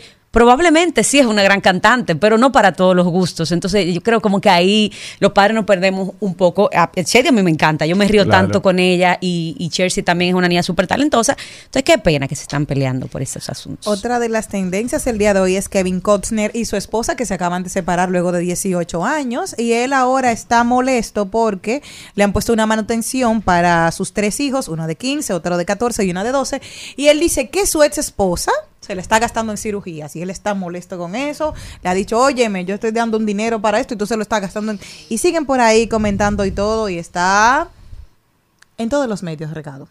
Problemas. Señores, también tendencia el presidente de Estados Unidos, Joe Biden. Joe Biden, que no Se deja de paró dar como un temas. loco una de entrevista. como un loco, no, la había acabado ya. A él está patinando. Eh, tú Biden rompió el rato. protocolo de la televisión en vivo en un hecho que ha sorprendido a muchas personas. A solo un día de haberse confundido de guerra al hablar sobre el conflicto en territorio Sí, pero de una guerra cualquiera se confunde. y su homólogo ruso Vladimir Putin. Él estaba en una entrevista en el programa Deadline White House de la cadena televisiva MSNBC y cuando terminó, que se despidió de la presentadora Nicole Wallace, bueno, se paró y se fue. Cuando Mm. lo que se acostumbra, lo que se estila en estos programas es esperar que se haga el corte, que la presentadora despida el segmento o el programa y luego uno se para.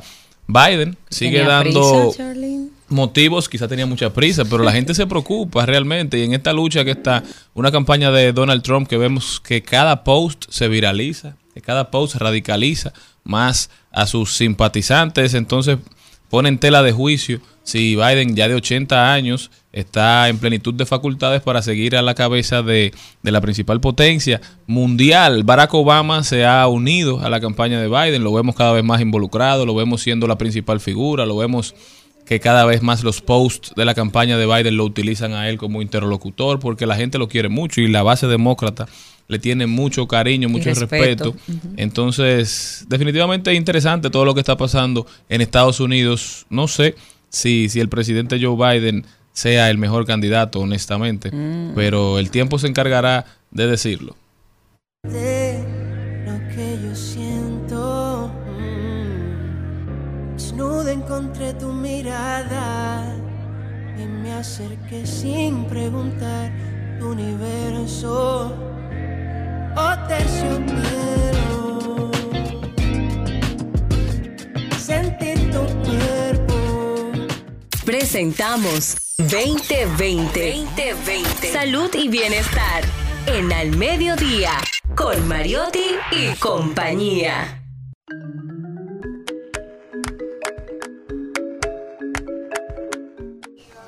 Y estamos felices de poder recibir aquí en el programa al doctor Wellington Ledesma, especialista en urología reconstructiva, genitourinaria, urología femenina, fertilidad masculina y disfunción eréctil. Mm. ¿Por qué se fue Cristian de este panel? Él estaba muy bien, pero él arrancó por ahí. ¿Por qué se fue? Yo lo estoy esperando. Buenas tardes, doctor. ¿Cómo está usted? Hola, muy bien, buenas tardes. Contento de estar aquí con ustedes. Qué bueno, mire, hay unas cositas que yo quiero preguntarle a usted. Porque en estos días vi una, una publicación de algo y me llamó muchísimo la atención y lo tenía guardado precisamente. Y es que dicen que hay un aumento importante en personas, en hombres que se están inyectando Botox en su miembro para ampliar la, el volumen. No estamos hablando de lo largo, sino de lo ancho, para que entiendan. Y dicen, esto se está haciendo una práctica muy frecuente en Estados Unidos, o sea, que se ha disparado el Botox en hombres que antes no se veía. ¿Esa tendencia ya está aquí en República Dominicana, doctor? ¿Ya se está viendo esto aquí? Leímos la, la noticia, eh, todavía no lo tenemos disponible, sin embargo es importante que se sepa que esto lo que hace es que da una sensación de que se ve más ancho, pero en verdad no se pone más grueso en la erección, sin embargo da la ilusión óptica mientras está eh, Dormido. flácido y entonces hay personas que con eso se siente bien. ¿Y eso no trae algún problema después para el hombre en su, en su desempeño sexual, doctor? Bueno, sí, no, no debería afectarle el desempeño, se queda igual que como está. Si no funciona muy bien antes de ponérselo, quizás después de ponérselo no va a haber una alteración importante. Lo que el Botox hace es que genera una parálisis a nivel de, de- de las células musculares y por eso es que se utiliza en algunas partes del cuerpo y tiene, tiene esa utilidad. Eh, pero no, no va a potenciar una mejor erección con una mejor proficiencia sexual, lamentablemente. Eso era una de las primeras preguntas que nos habían hecho. y Yo dije, bueno, voy a compartir con el doctor. Ahora sí, doctor, yéndonos a otra parte, porque me preocupaba bastante. ¿Qué podemos entender por urología reconstructiva? ¿En qué momento se hace eso? Sí, lo que pasa es que la, la urología es una de las ciencias que más se ha desarrollado en los últimos tiempos y nosotros en urología fundamentalmente nos encargamos, la gente lo ve como la, eh, la especialidad que atiende al hombre, Claro. pero lo- también atendemos mujeres Ah, y sí. el urólogo se encarga de ver las patologías que afectan a los riñones y las vías urinarias, así como los genitales externos masculinos. Pero las mujeres tienen riñones y vías urinarias. Es decir, si a un hombre le da un cálculo, ¿quién lo ve? El urólogo. y un cálculo renal en- o en las vías urinarias, pero también si le da a, una mujer. mujer. Si hay alguna afectación de la vejiga en el hombre o en la mujer, el urólogo es el el especialista que da la respuesta a estas patologías. ¿Cuál es el proceso para el tratamiento de fertilidad masculina, doctor? Eh, eh, hay- y quiero saber qué tan alto es la incidencia de infertilidad en el hombre aquí en República Dominicana. En la cultura como, como la nuestra, muchas veces el problema de fertilidad se, se atribuía de manera inicial a la mujer, pero nosotros nos hemos dado cuenta que el hombre tiene tanto protagonismo como la mujer y es por eso que se investigan a ambos. Hablamos de que eh, la mitad de los hombres pudiera tener un varicocele, que es una dilatación de las venas que traen la sangre desde el testículo. Y cuando ocurre esto es una dilatación que calienta el testículo. Y el testículo es donde se producen los espermatozoides. Esta ca- Este aumento de la temperatura va a afectar a la mitad de los hombres que tienen esto en términos de producción o calidad de los espermatozoides, por lo que indirectamente pudiera haber un problema de fertilidad. Y tratamiento, perdón. O sea, ¿cómo? El varicocele, primero, la- eh, como se asocia a un 40 o 50% de infertilidad en los pacientes que lo tienen, no es que hay una sentencia de que hay que operar, porque por ejemplo, a mí me gusta decirle a mis pacientes, yo tengo un varicocele y en mi varicocele yo tengo dos muchachos teniendo esa patología que se parecen a mí. Es importante. Buen dato, sí. Entonces, no hay una afectación en el 100% de los pacientes. Sin embargo, en un espermiograma o espermatograma, nosotros evaluando el semen podríamos ver si eh, está afectado y el- la mitad de los pacientes que operamos que tienen una afectación va a mejorar por esta. Doctor, ¿cuál es el momento indicado para un paciente que está en búsqueda de hijos o lo que sea, que dice, bueno, ¿qué- ¿cuánto tiempo de prueba debo esperar para decir, tengo que ir al urólogo para ver cómo anda la cosa por ahí, para ver si yo tengo un problema? Lo correcto es que cuando uno ya tiene una pareja con, con la cual procrear, ambos deberían someterse a algunas evaluaciones para determinar cuál es su estado de salud, de fertilidad. Y en el hombre comienza después de- del matrimonio muchas veces cuando tienen un año y no han logrado conseguir concretar eso, entonces hay que investigar, porque se supone que si no hay ningún método de planeación y tienen un año teniendo relaciones sin cuidarse para el embarazo, entonces podría haber una subfertilidad de pareja que hay que identificar, puntualizar y tratar. Doctor, el término disfunción eréctil siempre lo asociamos a la edad del hombre, erróneamente. Correcto. Porque ya en bueno, los últimos años eh, vemos que los jóvenes están teniendo un tema importante al respecto.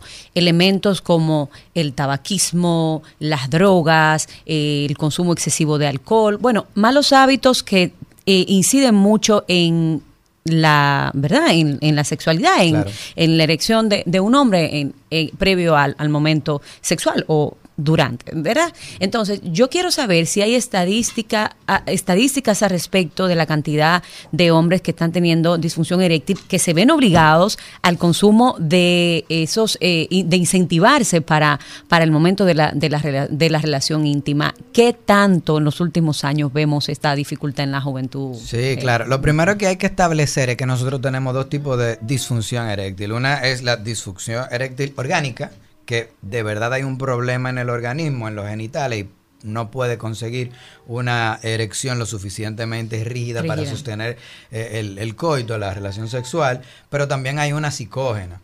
Entonces, en los hombres de 40 años, por encima de 40 años, en el 15% de ellos nosotros vamos a tener que hay un, una expresión de la disfunción eréctil eh, secundaria a patologías que son reales. Sin embargo, nosotros tenemos la consulta llena de jovencitos que creen que tienen disfunción eréctil y lo que tienen muchas veces son ataques de ansiedad que post-COVID son muy, muy, frecuentes. y frecuentes.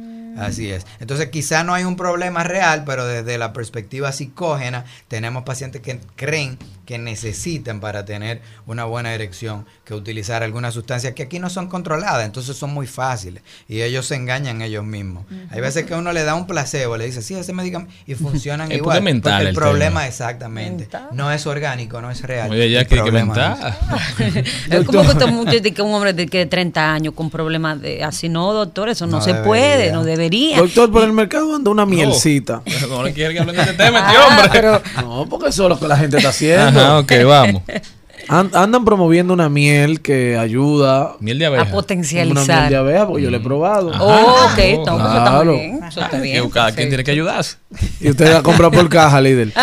Eh, Estamos, estamos teniendo una época en la cual la mujer le exige al hombre. Y si el hombre tenía en- sobre su peso un, vamos a Un- decir, eso, Ese compromiso, esa Ahora es peor porque la mujer te exige, te dice, no, yo quiero esto y lo quiero de tal forma. Entonces, eso es inédito en, en la época que yo me crié, digamos, pero ahora uno lo ve en la consulta. la miel hace daño, no hace daño o funciona. La miel orgánica no tiene por qué. No, no es la orgánica que yo estoy diciendo. ¿Por qué no Esa inorgánica. Hay que ver cuál es el, el componente que tiene. Sácalo, pero- enséñalo. ¿Qué pasó, líder? Búscala, búscala, búscala. Aquí delante Ay. de todo no lo va a enseñar, espera. Porque hay veces que, se- que, que se potencian ese tipo de sustancias utilizando algún potenciador de la erección, como son el, el sildenafil, el tadalafil. Y esos medicamentos, si el paciente no tiene ninguna eh, discapacidad o insuficiencia a nivel cardíaco, no debería tener ningún tipo de problema. Doctor, hay una... mm, El otro día hablaba con una persona y dijo, mira, yo gracias a Dios tuve un hijo, todo súper bien, pero yo tu, estaba jugando básquetbol y tuve un, un- golpe. De esos que los hombres van, se brusco, en fin,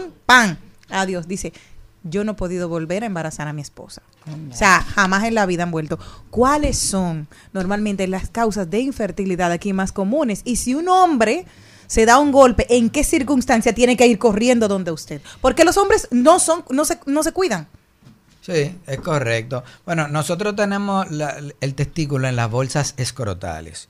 Y cuando hace frío, el testículo se pega al cuerpo.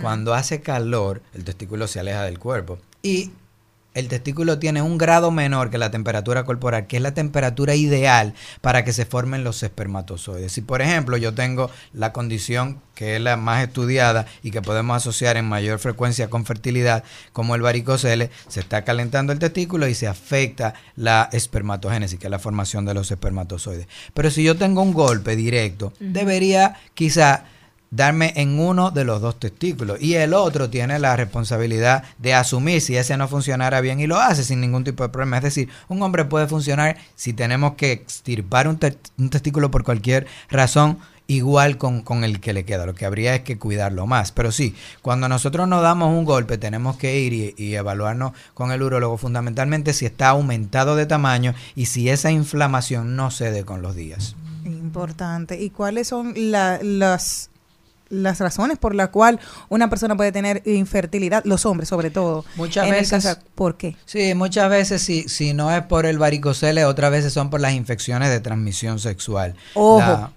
sí, la, la clamidia, que es una infe- infección de transmisión sexual por bacteria, que es una de las más comunes que nosotros tenemos, pudiera en el hombre y en la mujer sellar las vías espermáticas. Entonces, este conducto deferente, que es el que trae el 10% del semen que viene desde, desde los testículos, si se sella, no van a llegar los espermatozoides y no pudiera entonces embarazar. ¿Y tiene cura? Muchas veces nosotros cuando sospechamos, hacemos, primero sabemos que hay un historial porque el paciente se, se manejó la clamidia en un par de ocasiones, por ejemplo. Y si sospechamos, hacemos un espermatograma. Si no vemos espermatozoides, decimos está sellado el conducto y una de las eh, terapéuticas diagnósticas es hacer una vesículo de ferentografía, que es inyectar un medio de contraste para ver si pinta el conducto, pero si no lo pinta, puede ser que con ese mismo procedimiento lo, lo desobstruyamos y, y que entonces ahí sí pinta, entonces sirve como diagnóstico y tratamiento en algunos casos. Doctor, hay un problema. Las mujeres, como yo le decía, los hombres son, yo estaba esperando mucho su, su- porque ellos no le van a preguntar porque tienen miedo, pero me lo mandan a mí Adelante, las preguntas. adelante. Yo sin miedo y sin, sin miedo al éxito. Ay, las mujeres nos enseñan desde pequeña, ah, tenemos que ir al ginecólogo, ah, esto el ginecólogo, ah, muy bien, tú tienes ese santo ahí. Los cinco minutos más incómodos de todas mujeres ah, eh, en un ginecólogo, porque siempre tú vas con el sustico. Esté bien o esté mal, tú dices, ok, Claro. está ahí. Pero los hombres no van. ¿Cómo se puede incentivar a los hombres a que vayan y en qué periodo? Porque yo sé que, un ejemplo, eh, anualmente tengo que irme a hacer mi mamografía, tengo que hacerme mi papá Nicolau, tengo que ir y mi médico lleva un control conmigo, pero en el caso de los hombres, ¿qué tiempo tienen que hacerlo? ¿Cada qué tiempo tienen que ir a donde su urólogo? Cómo lo pueden hacer y cómo se puede incentivar a la pareja de, mi amor, es tiempo de que tú vayas a chequearte la próstata, que ese es otro tema que no hemos hablado aquí, doctor. Claro. Es una pregunta fenomenal y tengo para decirte que programas como este van orientando muchísimo a la gente. Pero fíjate cómo nosotros en el 11 de junio tenemos el Día Mundial del Cáncer de Próstata, que es una fecha que desde una semana antes y una semana después o durante todo el mes como ahora estamos hablando de esta condición. Pero el hombre también puede tener otras patologías. Ya tenemos el mes de la salud masculina, Movember. En noviembre el hombre se deja el bigote para crear, porque es como usted dice, la mujer sale del pediatra al ginecólogo.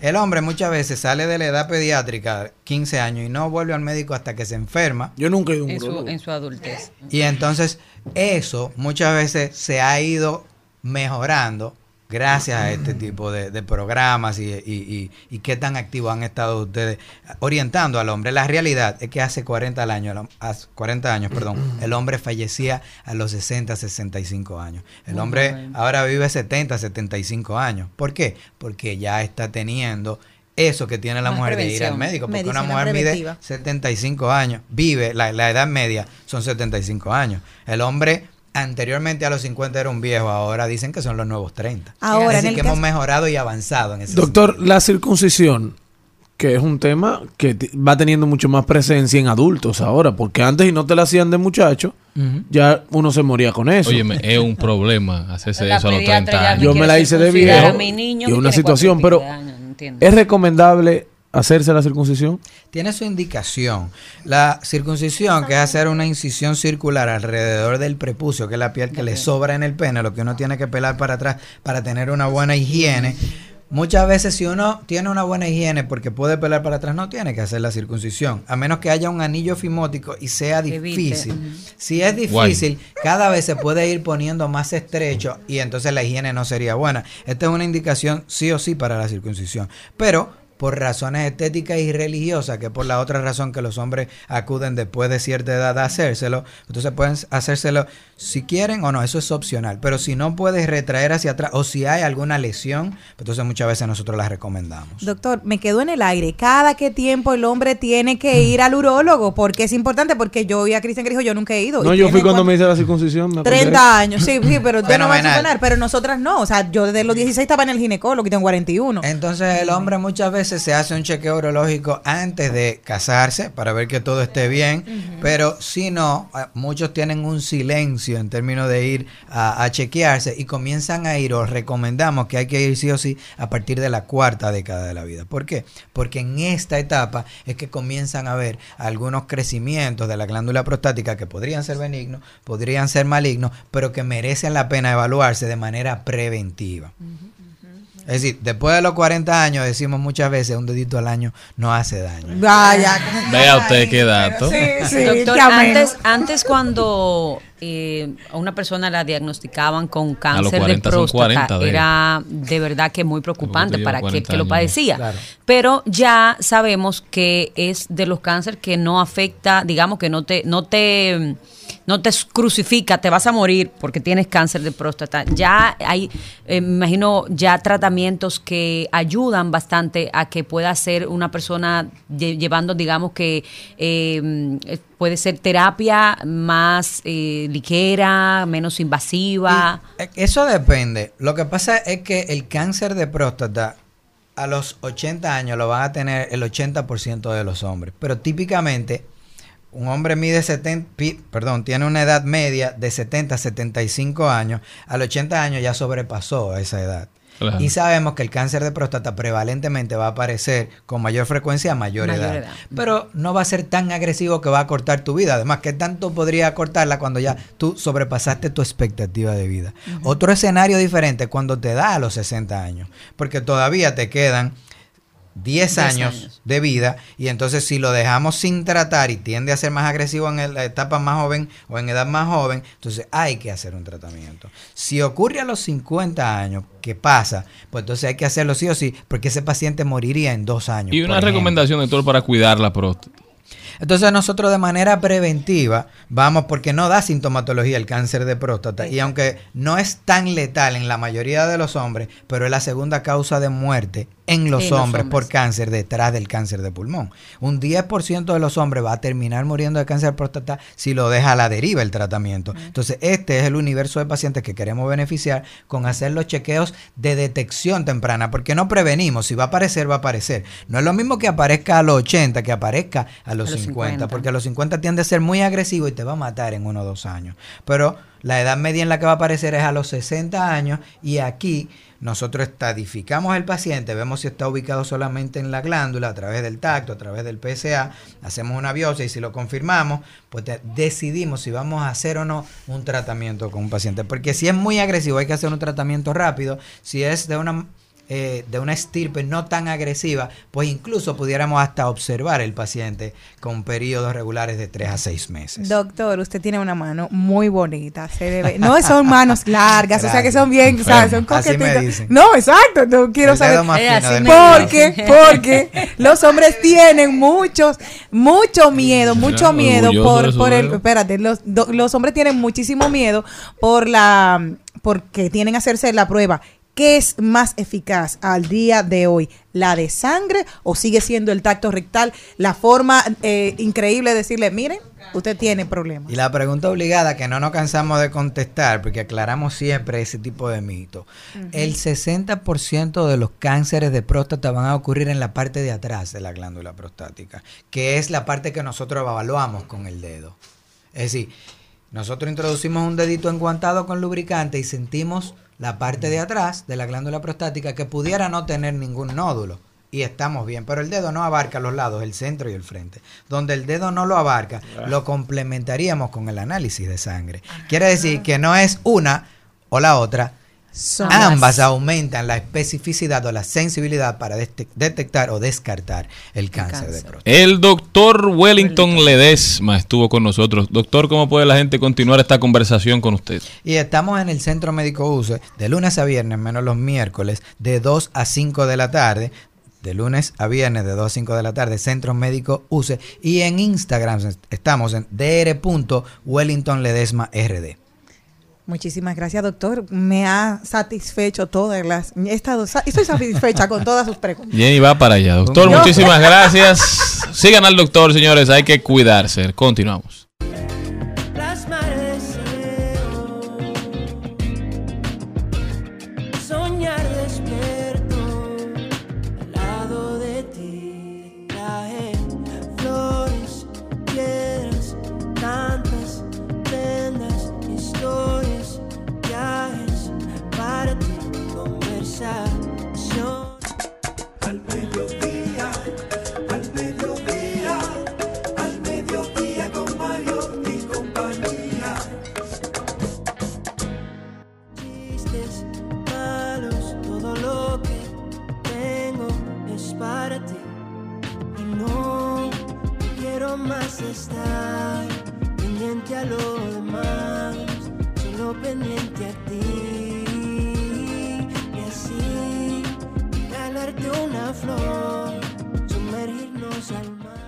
Vamos a ver qué está pasando en el país, señores. Este fin de semana vamos a rodar por el entretenimiento. Hoy, viernes 30, vuelve el otro Carlos para el Comedy Club. Ya saben, si quieren reírse un poquito, vayan por allá. Un show sumamente entretenido. También tenemos hoy Rompe el Jarro, el merengue Rompe el Jarro, donde en Jarro Café estará el concierto Aramis Camilo, Fénix Ortiz, Carlos David, Monchi Capricho, Peter Cruz, Kaki Vargas Los, Kenton, Joan Minaya, el de la artillería tiene que ser ese. Todos van a estar ahí. Recuerden también 29, 30, 1 y 2, Mariposas de Acero. Allá, Teatro Mañana Nacional. sábado primero, 4 por show de Noel Ventura, un espectáculo sin desperdicios donde usted puede ir de verdad a botar el golpe, el golpe, oye, el golpe. Golpe, a di- sureño. sureño, a divertirse. También tenemos en la sala Ravelo del Teatro Nacional la, se- la película, la obra El Terror de Fernando Bon Chirash. Recuerden que eso, el del público es que determina cómo va a terminar la obra. Es chulísimo porque el, el público es que va dictando todo de esa, de esa puesta en escena. Y ya saben también, hoy estará Manerra en Casa de Teatro, su segunda función. Si encuentran taquillas, ¿eh? Manerra, un fenómeno definitivamente. Señores, continuamos.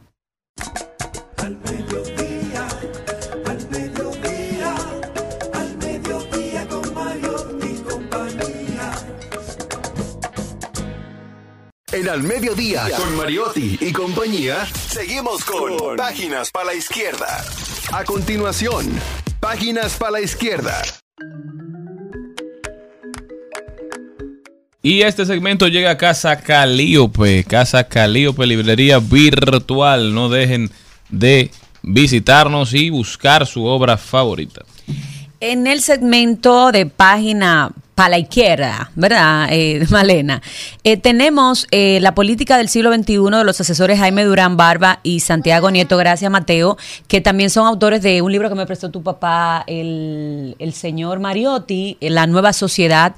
Interesantísimo el libro, tuve la, oportunidad de leerlos porque son magníficos, escribiendo acerca de lo que trae este siglo XXI con la, con, en sentido general con la política. La política del siglo XXI es un libro de lectura fundamental e ineludible para comprender nuestros tiempos. Explican por qué el sistema tradicional se ha colapsado y es necesario acercarse a la política superando los estereotipos sin caer en análisis arcaicos y paradigmas obsoletos. Argumentan por qué la democracia está en plena crisis de representatividad con ciudadanos que tienen el poder armado apenas con un teléfono en medio de la mayor revolución tecnológica y del conocimiento de la historia. También derriban el mito de que el electorado es obediente y manipulable, falacia y prejuicio que lleva a muchos políticos tradicionales a no comprender que la opinión pública es sumamente incontrolable. Esa es la recomendación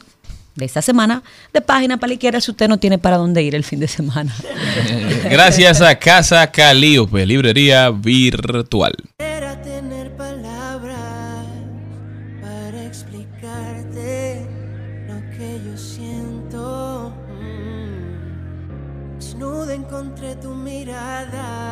En Al Mediodía, es bueno recibir buenas noticias. Es bueno recibir buenas noticias. Con Mariotti y compañía. También. Estuvimos oyendo la canción Terciopelo de Sergio Echenique que tiene el día de hoy, acaba de ser estrenada hace una hora. Nosotros que aporta, apoyamos a los jóvenes, un joven trabajador, una esposa maravillosa, eh, toda la familia siempre estamos aquí echándole ganas, así que vayan a escuchar a Terciopelo, maravillosísima composición de Sergio Echenique. Y les tengo una buena noticia, una interferencia ahí. Esos son los malos espíritus, pero vienen ya.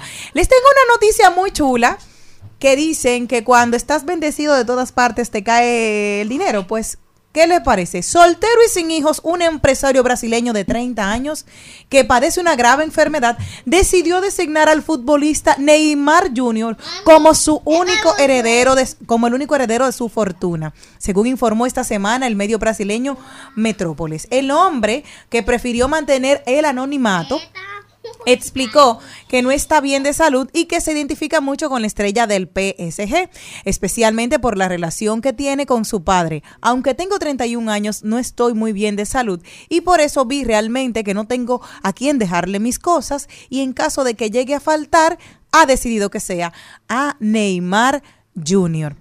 ¿Por qué él no me vino a buscar a mí, a Jenny Aquino, para dejarme esa fortuna ahí, para que yo vaya y goce? Ahora ustedes, imagínense que le digan a ustedes, tienen una fortuna, Cristian Morel, ahora mismo que te digan, tiene 30 millones de dólares. Imagínate porque es un multimillonario, Wow, ¿verdad? wow, y te digan noticia. ahora, imagínate que te digan ahora, Cristian ha sido elegido como este señor, un brasileño, ha dicho que tú eres el dueño de este dinero. ¿Qué tú haces? Bueno, líder, yo ando esperando un dinero por hora. que ¿Qué tú harías cuando me primero? llegue. ¿Qué tú harías lo primero que tú harías? Yo puse un dinero a plazo fijo, es la verdad. Pero, tú sabes de esta gerencia que para entregártela tiene que pasar algo. Sí. Yo estoy esperando que eso ocurra por hora, por hora, Yo creo para que, primero- mi vida, mi yo sueldo creo que primero, yo creo, creo que primero se va usted. Eli. El castigo, de, el castigo de esa raza es que no se muere nunca. Que dura mucho. No, yo no me pueden hacer eso. a mí. Y en el tuyo, dime. ¿Eh? Charlie se está jodido por todos lados. Imagínate que te diga ahora mismo, Soñar no toma. cuesta nada. No, yo- 30 millones de dólares para ti, para que tú lo disfrutes y lo goces porque me da la gana dejártelo a ti. ¿Qué tú harías? Lo primero que tú harías, lo primero. Voy y me acuesto, no, yo voy y me acuesto. Después de bloquearte, voy y me acuesto un ratito ya. Y después cuando me canse de dormir y descanse todo este trabajo que yo estoy pasando. Entonces ahí salgo a averiguar qué es lo que yo voy a hacer. ¿Y tú, Jan Karen, qué harías? Yo, ¿qué haría dónde? Si te dicen que tienes 30, 30 millones de dólares. Ahora mismo, que un- eso fue lo que pasó con un empresario portugués que le dejó a Neymar. A Neymar. Ah, sí me dicen eso. ¿Qué tú haces? Lo primero que tú sales hacer. Yo me largo de este país. Y- pero jamás, a mí no me vuelven a ver por aquí, pero ni, ni en pintura. Pero por el país o por, lo- o por, lo- o la, por la gente. Las dos cosas. No, no, Ay, Dios. No, la verdad, ¿qué yo haría? Yo no sé, yo, yo haría tantas cosas que Yo ahora sé que en tu mismo no casa las tengo habría a un salón de karaoke. No, sí, así grande, inmenso. Invitaría a Jenny que le gusta mucho cantar y de hecho tiene una muy bonita voz. Magdalena canta, que eso no tiene mal, eso es hermoso. eh, ¿Quién escuchar a, a Malena, porque Magdalena es mi compañera de trabajo y me confundo. Magdalena pero canta pero yo la verdad no sé, me iría a un viaje eh, por Grecia, Santorini, yo me iría a Italia, yo haría demasiadas cosas. Mateo, te quedas conmigo, tú No, me Mateo se va conmigo. No, no, Mateo se iría conmigo porque imagínate ser compañero de vida. Yo empecé Pequeño. a fantasear, pero a mí me gustaría tener una casita en, sí, cerca de la playa, eso sí, y en mi segunda patria. O sea, una en Monteplata y una en Higüey, porque yo soy mitad higüeyana. Entonces, de ahí. Señores, definitivamente soñar no cuesta nada. Y no me lo dejan a mí. Ay, pero tú no sabes. Y, y- ah, ah, y si yo juego la loto y me la saco. Ah, la loto Y si nunca mi trae tuviera rueda. Yo la jugué y no me han entregado el premio. Ah, bueno, pero que eso es constante, señores. Tu beso frío, my como la lluvia. Bajo tu aguacero sigo esperando. Dime hasta cuándo no estarás aquí. Dime si volverás. Y de repente. Ella es diferente. Su corazón se congeló.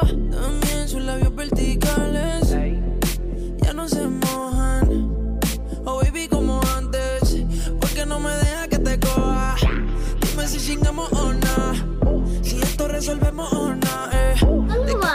Mi gente, ya Mateo quiere irse. Feliz viernes. Definitivamente ha sido un programa sumamente entretenido. Gracias por habernos acompañado. Esperamos haber hecho su tarde un poquito más llevadera. Esto es al mediodía con Mariotti y compañía. Viernes 30, señores. Disfruten. ¿Para dónde usted va esta noche, señor Hoy es día de cobro para los que todavía No, pues la usted no reserva cobra. escucha su voz. Día de pago, eh. Se A mí me pagaron ya. Hoy se cobra. Hoy Esperemos que hoy le pague su jefe. Atención, Giancarlo. Esperemos que hoy cobren. Nosotros nos vemos el lunes, si Dios quiere. Tus besos fríos, my como la lluvia. Bajo tu aguacero sigo esperando. Dime hasta cuándo no estarás aquí. Dime si volverás. My baby lluvia. Tus besos fríos, my como la lluvia. Aguacero sigo esperando.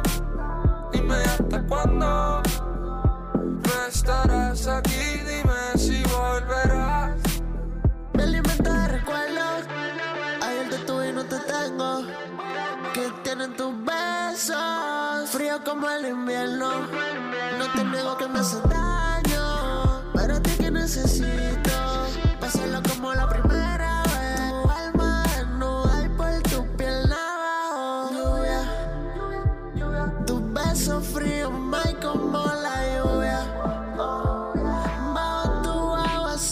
Sigo esperando.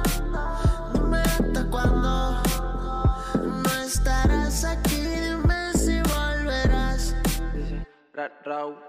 Y de repente todo cambió. Ella es diferente. Su corazón se congeló. También sus labios verticales ya no se mojan.